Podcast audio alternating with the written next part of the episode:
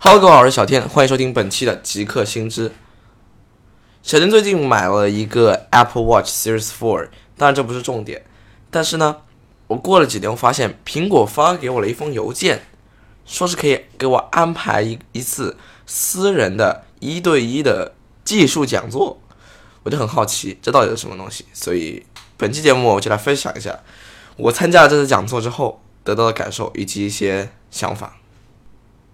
首先，先来介绍一下这个私人讲座大概是什么样的东西。呃，按照苹果给我的邮件，他们说他们需要占用我三十分钟的时间，他们会帮助我发掘全全新的 Apple Watch 的一些精彩特性以及它的创新功能。简单来说，就是他们的技术人员或者说是他们的一些客服人员会跟你进行通话，并且来向你介绍一下他们新产品的一些功能、一些使用的技巧，以及为你解疑答惑。也就是说，如果你在日常的使用你的苹果产品的一些过程中遇到了问题，然后你就可以在这个时候来问他。总共过程持续三十分钟。你先需要在苹果的网站上面跟他们预约一个这样一个讲座对话的时间。到时间之后，苹果的客服人员会拨打你预留的手机号，然后他会通过电话通话来跟你取得联系。同时，他也会在电脑上面开启一个视频的窗口，窗口里面会展示你所要询问的那个产品。比如说我是 Apple Watch，它就会展示 Apple Watch。整个过程还是非常的有意思。你可以事先选择你想要了解的某些有关这个产品的方面，比如说手表，你可以选择蜂窝版的。如何随时保持联系？比如说 Mac，你可以选择专业软件或者是文书处理等等的方面。按照苹果的官网所说，就是每一个你在他们官网或者是购买 Apple Store 的产品发货之后，他们都会发给你一个这样的邀请的邮件。当然，你也可以在他们的官网上自己去申请这个服务，叫做个性化设置。其实有关它的内容，我并不想多聊，因为这期节目并不是广告。但是我想。聊一聊的就是苹果的这种特别的一种服务，苹果的服务态度。首先，在整个过程中让我印象最深刻的就是苹果的工作人员，他会非常耐心的一步一步的教你操作，随时的去询问你有没有更多的问题。他们似乎不是事先的有设好的一些剧本，或者说是一些话术，随性的或者说是非常的自由的跟你来介绍。它这个新的产品的特性，就比方说以我的举例，跟我进行讲座的这一位工作人员是，他可能是研究健康这方面比较多，或者说他比较关注健康，他就给我分享了一些平时你可能不会听到的，比如说像是如何去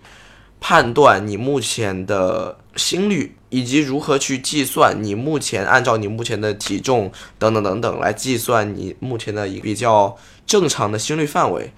这些内容可能一般的其他品牌或者说是在其他商品的他们的推销人员或者是工程师，他们不会跟你分享这些内容，因为他们可能都有一些固定的话术，有自己的 KPI。但是苹果的这些工作人员他们会自发的去分享这些，他们觉得可能对你有帮助，但 Apple 并没有要求他们去讲这些内容，所以我觉得这种比较宽松的这种方式，这种管理可能是苹果的一个比较大的优点。呃，当然，光听我在这讲，你可能并没有什么直观的概念。可能如果你有一些苹果的设备的话，你可以去他们的官网上去预约来自 Apple 的专享服务，每一个产品都可以预约。比如说 iPhone、Apple Watch、iPad，还有 Mac，都可以让他们的人员来跟你讲解不同的设定，以及为你解疑答惑。就是涉及到一个消费者体验的问题，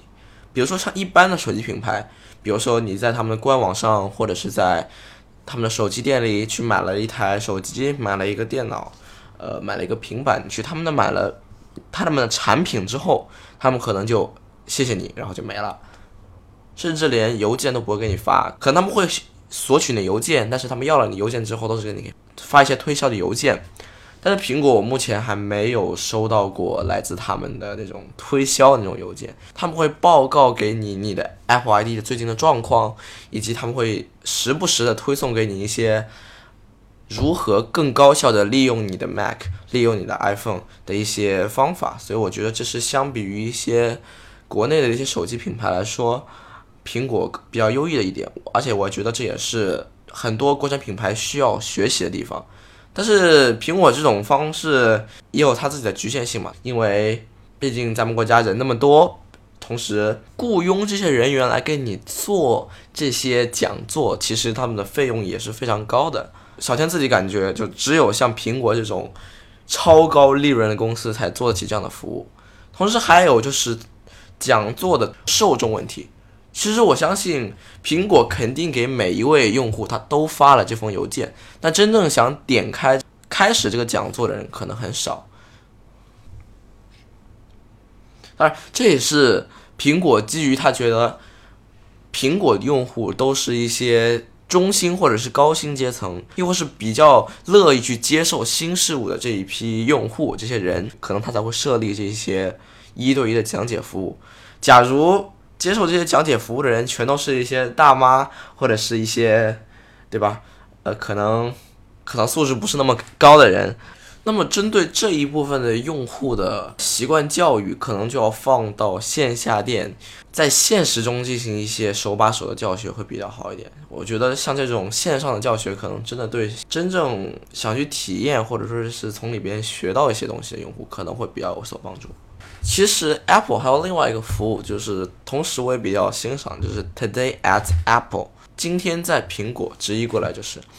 苹果会定期在他们的 Apple Store，他们的线下官方的零售店里边，邀请一些行业的一些人士来分享一些他们使用苹果设备的方法。比如说，你可能比较在意摄影，然后正好他们的 Apple Store 里边邀请了某位摄影师来分享他们如何用 iPhone、用 Mac 去拍摄，并且去编辑一些比较好的照片。而且这些参加这些活动都是完全免费的，所以我觉得这是苹果对待他们客户的一种方式。